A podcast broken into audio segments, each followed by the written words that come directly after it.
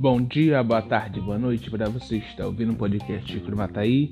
Aqui é Ezequiel, vou ficar com você nesse 26 episódio, onde a gente vai falar sobre coronavírus aqui no Brasil e na Bahia.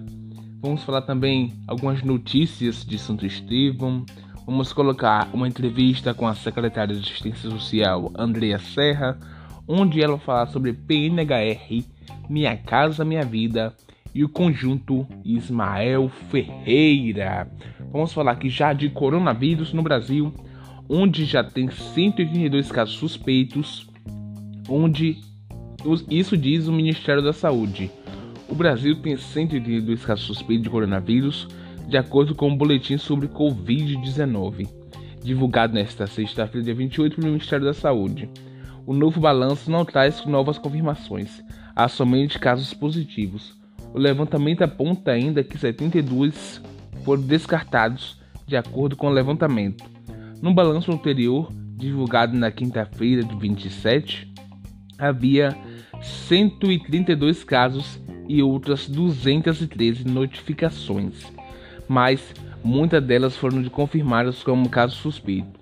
O governo reforçou a necessidade de manter o foco e o controle e a dispersão do vírus e disse que é melhor alternatividade são cuidados com a higiene.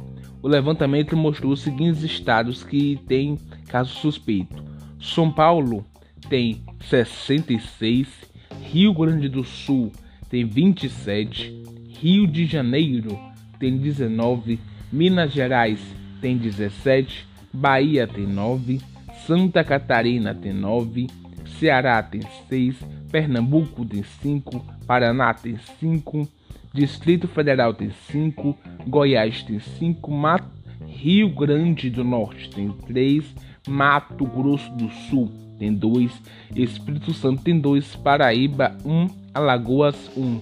Isto é o levantamento feito na quinta-feira, dia 27. Vamos falar aqui também a Bahia, onde já registrou 24 casos suspeitos de coronavírus onde 15 deles foram descartados. Isso uma notícia do dia que foi lançado pelo G1 Bahia no dia 28 de fevereiro. A Bahia registrou 24 casos suspeitos do Covid-19 até às 17 horas do dia 28 de fevereiro, uma sexta-feira. Informações foram divulgadas através de uma nota conjunta com a CESAB e a Secretaria de Saúde de Salvador. Conforme a CESAB, Secretaria Estadual de Saúde, os casos notificados com, com, suspeitas clínicas e infecções pelo novo coronavírus ocorreram nos seguintes municípios: Camaçari 2, Jequié 1, Tucano 1, Itabuna 4, Jacaraci 1, Salvador 14, Feira de Santana 1. Os casos são oficialmente reconhecidos como suspeito após a confirmação do Ministério da Saúde, onde ainda não ocorreu. A secretaria informou que ainda está em análise laboratorial. As amostras de cinco pacientes foram descartadas laboratorialmente após os demais casos. Já recebemos aqui uma notícias do protagonista Feira, onde diz: deu negativo exame de duas mulheres e a uma adolescente com suspeita de coronavírus em Feira de Santana, no dia 28 de fevereiro. Então, essa notícia é de dia 28 de fevereiro. De acordo com o exame de duas mulheres e um adolescente atendidos em Feira de Santana sobre suspeita de terem contraído coronavírus, o profissional de saúde que foi atendido em um hospital particular, um paciente que buscou serviço de uma policlínica da prefeitura, contraiu a gripe H1N1 na verdade, então sendo tratado, o adolescente de 14 anos de idade não teve nenhum problema. As informações da Secretaria Municipal de Saúde, é, Denise Mascarenhas, né, é a secretária. As mulheres e o garoto foram examinados pelo Laboratório Central da Bahia, o LACEN. Nossa vigilância epidemiológica está atenta e preparada para agir nos casos suspeitos de coronavírus. Recomendamos à população tranquilidade, pois não há razão para maiores preocupações. diz a secretária de Assistência Social, diz a secretária de Saúde de Feira de Santana. Orienta ainda que as pessoas evitem compartilhar notícias de fontes não confiáveis, a famosa fake news, tanto cerca de possíveis suspeitas de coronavírus, quanto de medidas divulgadas pelo Providências contra a doença na internet. Ela diz: devemos todos combater essa prática lamentável de disseminação de informações inverídicas que causam desespero às pessoas mais necessitadas. Isso diz a secretária de Saúde de Feira de Santana.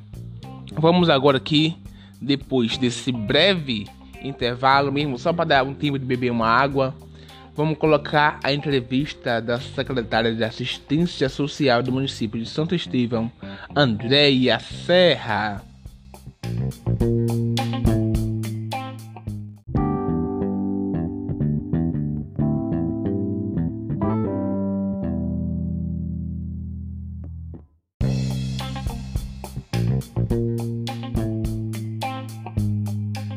Voltamos aqui para colocar a entrevista da secretária de Ciência Social de Santo Estevão, Andréia Serra.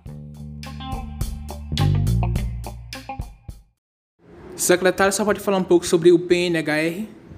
É, pois o PNHR é um programa, ele é federal, ele abrange a zona rural. É, são pessoas que também não têm condições de ter sua casa própria, ou a casa que estão morando está com muita muito problema, entendeu? Uma casa que não tá para não dá mais para você morar. Então, foi feito um cadastro em 2011. A esse cadastro que foi feito em 2011 foi aprovado pela construtora Imel. Aí o pessoal veio com a ajuda da gente também.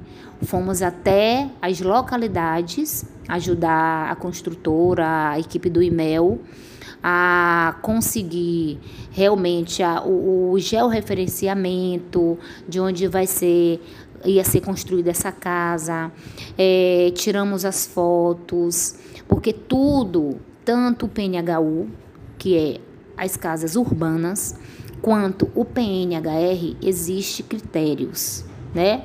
Você tem que ter, é, ter uma renda no mínimo de R$ 1.500. E é, todos esses programas, ele tem critérios, né? Eles não são feitos é, como as pessoas pensam. Existem regras e as regras têm que ser cumpridas. E para o, o, o PNG ser entregue aqui no município de Santo só está faltando construir as cisternas, que é cisternas de primeira água, que vai começar agora em janeiro de, 2000, de 2020. E aí, após a construção das cisternas, é que a gente faz oficial, oficialmente a entrega das 39 casas do PNHR. A senhora pode falar um pouco sobre o programa Minha Casa Minha Vida em Santo Estevão, tanto que já passou e se pode vir com as casas? Oh, a gente, é, no ano de 2018, conseguimos 111, que foi entregue esse ano. Está é, tá acontecendo tanto no, no Lagoinhas Residencial 1 como no 2, o projeto social que a empresa Casales Casales está desenvolvendo. Ele eles vão passar um ano com esse projeto social. E até o momento a gente não sabe se realmente vai ter mais é, programas para o nosso município. Não sei nem PNHU, nem PNHR, como vai ser a nova dinâmica do governo, né? Do presidente que aí está. Mas estamos esperando que venha mais programas para contemplar, porque tem muitas pessoas ainda que precisam. A senhora pode falar alguma coisa sobre o conjunto Ismael Ferreira e das 50 casas que está lá? É, o conjunto Ismael desde o início da gestão, a gente vem correndo atrás.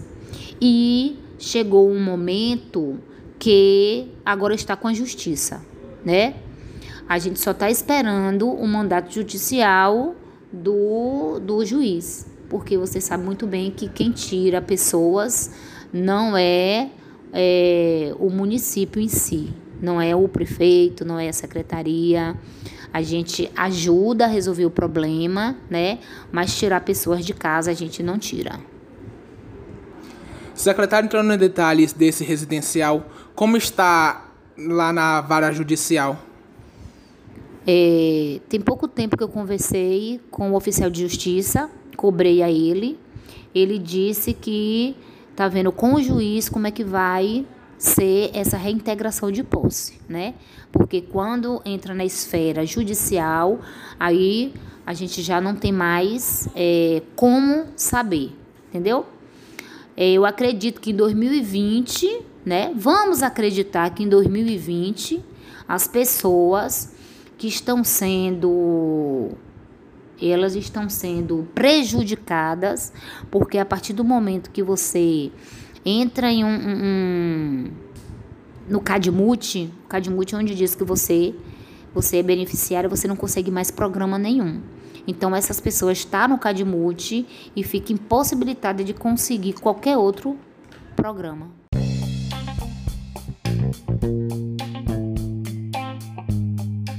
Depois dessa belíssima entrevista com a secretária de Ciência Social Andréa Serra, a gente vai procurar a secretária de Ciência de Saúde de Santo Estevão Orlandina Nascimento para, para ela explicar um pouco sobre o coronavírus e se tem alguma consequência esse caso que já foi descartado em Feira de Santana, se pode ocorrer algum caso aqui em Santo Estevão, porque a gente sabe que é do município de Santo Estevão que tem uma grande circulação de pessoas entre Santo Estevão e Feira de Santana.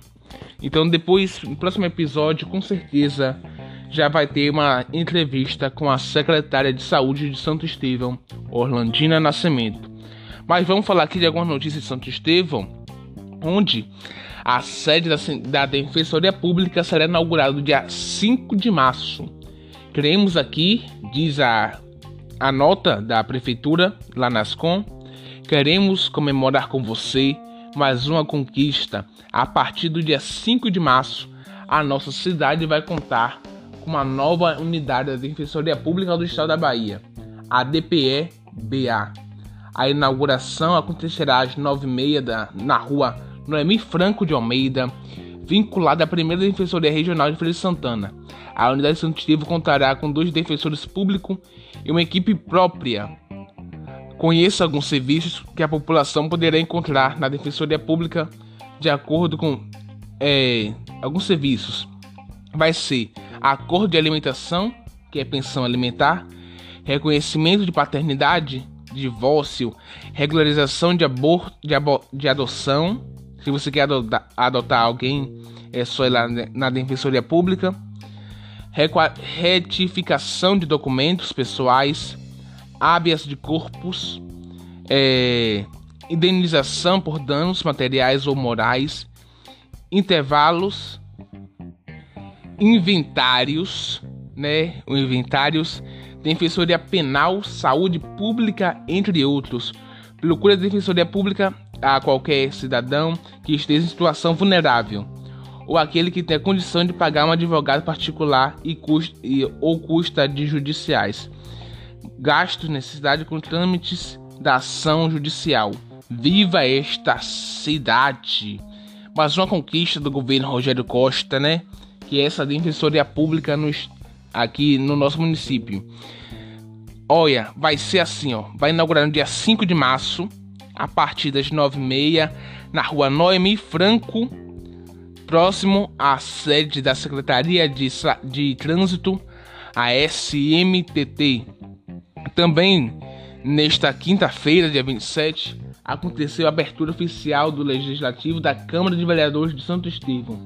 Na ocasião, representante do Poder Executivo, o prefeito Rogério Costa fez a leitura de mensagem do governo 2020, também com oportunidade de entrega dos edis, o relatório de governo 2019, onde traz as principais ocorrências, as principais ações do governo municipal no ano que passar, no ano que passou. As ações pensadas para o ano de 2020, o público atento pôde acompanhar um trabalho feito com muita responsabilidade, que retrata ainda todo o empenho dessa gestão que consolida Santo Estevão como município mais forte e que tem história e destino. O momento ainda foi de reafirmar parcerias importantes da Câmara Municipal com instrumentos de auxílio e avança para no avanço de nossa cidade. Uma cidade centenária faz com muito trabalho resultado. Prefeitura de Santo Estevão, viva esta cidade. Também a última notícia que nós vamos falar aqui do município de Santo Estevão é menos tempo para chegar à escola, ao hospital e mais facilidade para escoar produções agrícolas. Extras e outros são benefícios da pavimentação em Santo Estevão, nos 7 quilômetros que ligam o município ao povoado do Sítio do Aragão. Vão trazer a população né, mais mobilidade. A obra já está em 70% executada e segue avançando. Já essa foi uma fonte do governo do estado da Bahia, a CEINFRA. Então vamos ficando por aqui. Este 26 episódio do podcast Curumataí. Muito obrigado pela sua audiência e preferência. Conte com a gente. Siga a gente lá na rede social, Instagram do podcast Curumataí. É arroba podcast Curumataí. Muito obrigado pelo carinho de vocês. E é podcast Cromataí. Você se liga aqui!